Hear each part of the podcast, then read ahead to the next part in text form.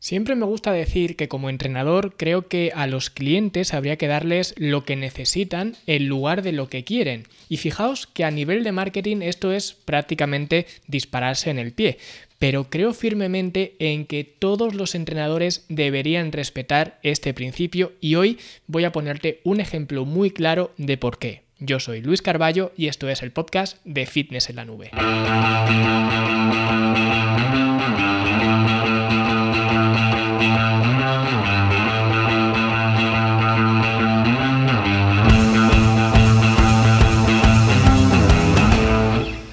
Sé si alguna vez habré contado esta historia, quizás en otro podcast o en alguno de mis emails o lo que sea, pero hace muchísimos años, cuando tenía quizás 12 o puede que 14 años, era bastante pequeño, hice las pruebas para entrar en el equipo de natación de, de mi ciudad. Y es que nadar pues era uno de los deportes que no se me daba la verdad nada mal, ¿no? Sin embargo, el único hándicap que tenía era que a mí se me daba bastante bien nadar, pero claro, yo había nadado en piscinas de amigos y todo esto. De hecho, fue un padre de un amigo mío que me vio nadar y él estaba un poco metido en el tema de los clubes de natación y todo eso y me preguntó que si yo estaría dispuesto a hacer las pruebas para entrar en el club de natación. Y yo le dije que sí, tampoco sabía muy bien dónde iba, ¿no? Yo le dije, bueno, vale, pues la hago y ya está.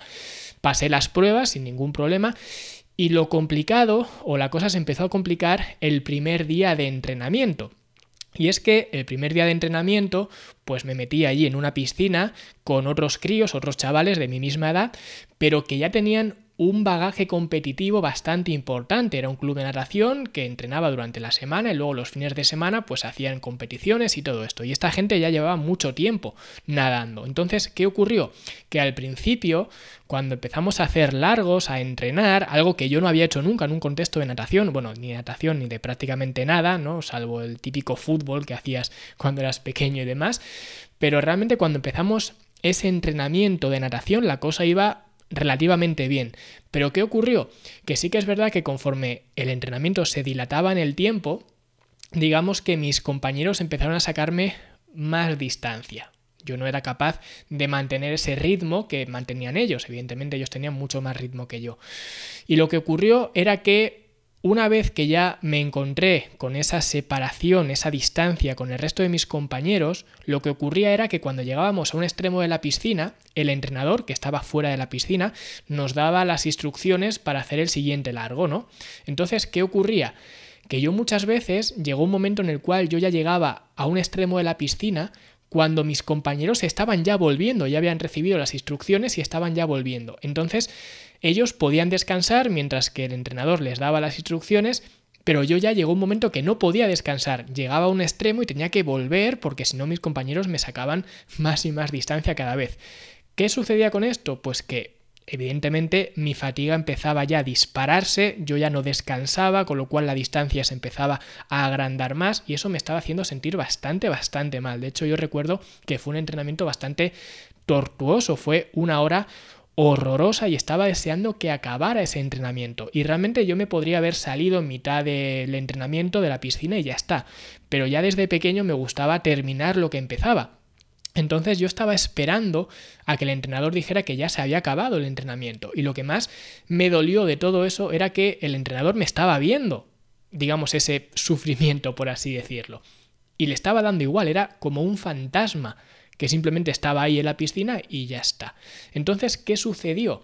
Pues que cuando terminé ese primer entrenamiento, ya te duchas, te cambias, voy a salir y la chica de recepción me dice, oye Luis, espera, mira, te tienen que firmar esto tus padres, me dio un papel y ese papel era básicamente, puesto que yo era menor de edad, mis padres deberían firmar ese papel para darme permiso para ir los fines de semana a competir con el, con el club y demás. Y yo no cogí ni siquiera el papel, yo le dije, no me des nada que no pienso volver. Y efectivamente no volví. ¿Y por qué estoy contando esta historia hoy?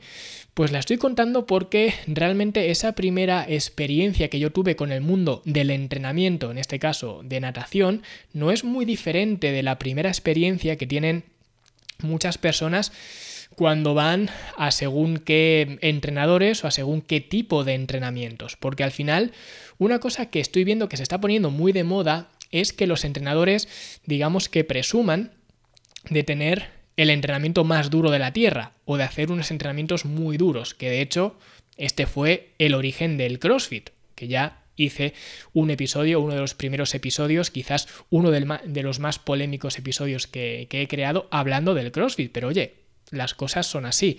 Al final, eh, Greg Glassman, que era el, fundador de, de CrossFit, se jactaba de tener un entrenamiento muy muy duro. De hecho, en una entrevista creo que sus palabras fueron literalmente puede matarte. Siempre he sido completamente honesto con eso. Entonces, para mí, un entrenador que presume de crear entrenamientos de supervivencia no se merece, y aunque suena bastante controvertido, pero no se merece ningún respeto como entrenador, porque al final una persona que va a entrenar cualquier disciplina lo que busca es entrenar, no sobrevivir. Y el mejor entrenamiento no es el que te deja exhausto toda la semana sin que puedas volver a entrenar porque estás reventado. El mejor entrenamiento es el que te permite volver mañana a por más. Así es como se entrena y cómo se mejora.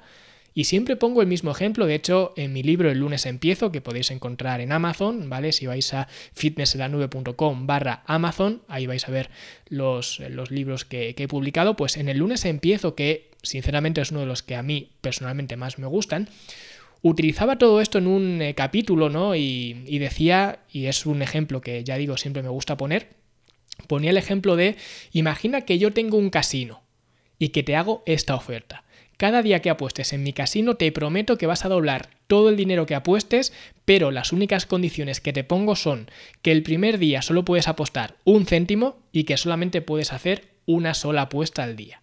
Realmente esta parece una oferta absurda, porque al final el día 1 que apuestas un céntimo saldrías del casino con dos céntimos, el día 2 apuestas dos céntimos, saldrías del casino con cuatro céntimos, el día 3 pues entrarías con 4, saldrías con 8 y así sucesivamente. Parece una oferta bastante poco generosa por mi parte porque ¿quién va a querer ir a un casino a ganar solamente unos cuantos céntimos? Es muy desmoralizante, ¿no? Nosotros siempre queremos ir a por más, ir a lo grande, ¿no?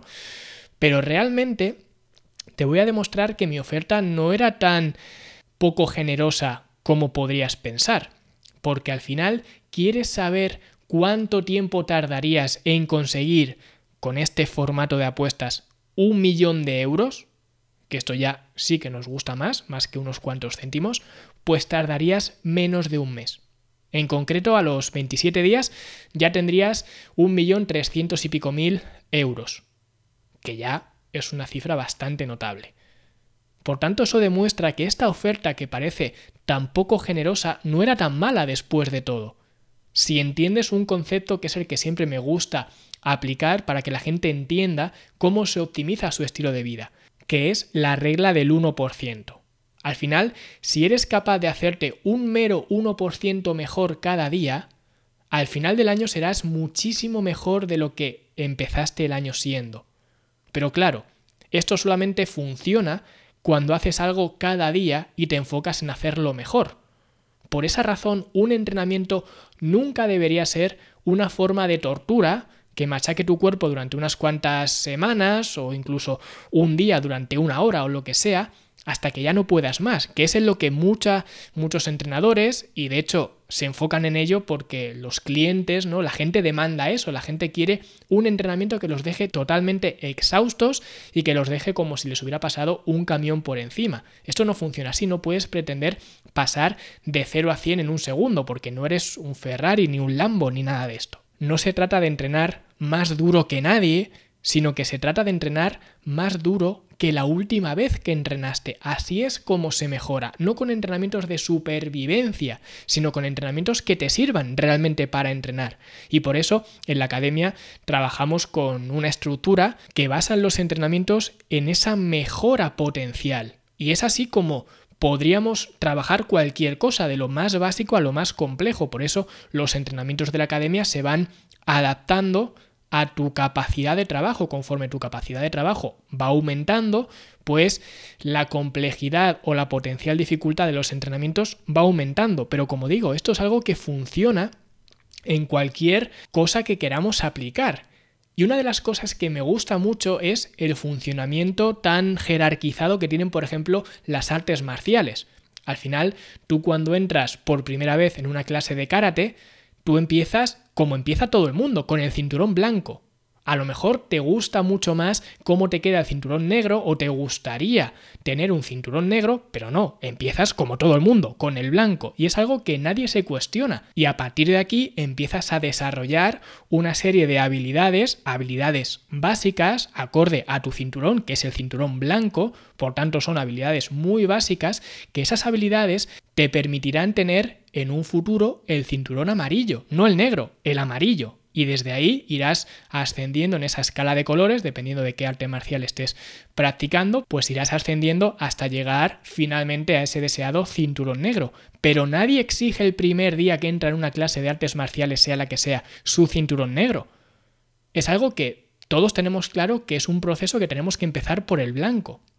Entonces la pregunta que quiero lanzar yo es, ¿por qué hacemos esto con los entrenamientos? ¿Por qué un mismo entrenamiento lo queremos dar a las personas que tienen una mayor y una menor capacidad de trabajo, como si fuera café para todos. ¿Por qué queremos dar a todas las personas un entrenamiento que les deje completamente exhaustos? Y sí, sé que la respuesta, y por eso se está poniendo cada vez más de moda, es porque los clientes lo quieren porque eso es lo que quieren los clientes, quieren de alguna forma castigar al, cuerpo, pensando que ese castigo que infligen al cuerpo es lo que les va a dar los resultados que hasta ahora no han obtenido. Pero esto realmente no es así, ya lo he explicado, al final solamente puedes mejorar tu entrenamiento desde el mismo nivel que practicas ese entrenamiento. Y por esa razón, la única vía de que puedas ir mejorando en ese entrenamiento es que empieces con un entrenamiento que esté adecuado a tu capacidad de trabajo real, tu capacidad de trabajo actual. Y a partir de aquí ir mejorando. Por eso en la academia, ya digo, trabajamos con esa estructura de entrenamientos. Y por eso los entrenamientos están restringidos, algunos de ellos, cuando te apuntas a la academia. ¿Por qué? Porque antes no estaban restringidos y lo que me encontraba era que muchos alumnos se apuntaban a la academia y a lo mejor llevaban 15 días en la academia y me estaban preguntando dudas sobre los entrenamientos que eran más avanzados. Y decía yo, pero bueno, ¿para qué me estás preguntando estas dudas si hace apenas dos semanas que estás en la academia? No tendrías que estar haciendo estos entrenamientos, tendrías que hacer estos otros, que son los que están adaptados a tu capacidad de trabajo actual, no estos por los que me estás preguntando porque es lógico que tengas dudas y es lógico al final que no le saques todo el partido porque no tienes la base previa. Y esto, repito, es como entrar en una clase de artes marciales pidiendo tu cinturón negro, no tiene sentido. Empieza por el principio. Hasta que llegó un punto que lo tuve que bloquear para que la gente no se metiera en esos entrenamientos porque no les correspondía aplicar esos entrenamientos. Seguro que son mucho más atractivos que los primeros entrenamientos, seguro que a la gente les gusta más, seguro. No estoy diciendo lo contrario, al final hay más variedad con los ejercicios, hay, digamos, otros eh, enfoques de, de entrenamiento, otras formas de aplicar la estructura de series y repeticiones, en fin, hay una serie de cosas que se van desarrollando con el paso de los programas. Pero claro, si no empiezas por el primero, no puedes desarrollar las habilidades que te van a hacer falta cuando vayas a hacer los últimos. Entonces, esto es un poco lo que quería reivindicar hoy que a la gente no hay que darle necesariamente lo que quiere, hay que darle lo que necesita, o al menos esa es mi postura y es por lo que me identifico y ya digo, a una coste de que pues no es una táctica de marketing demasiado óptima si lo que quieres es hacer dinero, porque al final para mí sería lo mejor hacer un entrenamiento de supervivencia y que, oye, cualquiera que quiera sudar como un cerdo, pues tiene este entrenamiento que lo puede seguir. Pero esa no es mi filosofía y por eso, ya digo, en la academia trabajamos de otra forma, en mi programa de coaching trabajamos de otra forma y siempre me he estado enfocando en darle a la persona lo que esa persona necesita y no necesariamente lo que quiere. Así que si quieres eh, formar parte de la academia y ver cómo llevar a cabo esta serie de entrenamientos, pues puedes ver todo lo que incluye la academia desde fitnesslanube.com barra academia. Y nosotros nos vemos mañana porque ya sabéis que estamos haciendo este experimento de hacer un podcast diario de lunes a viernes, así que mañana tenemos otro nuevo podcast. Hasta mañana, que paséis un muy buen día.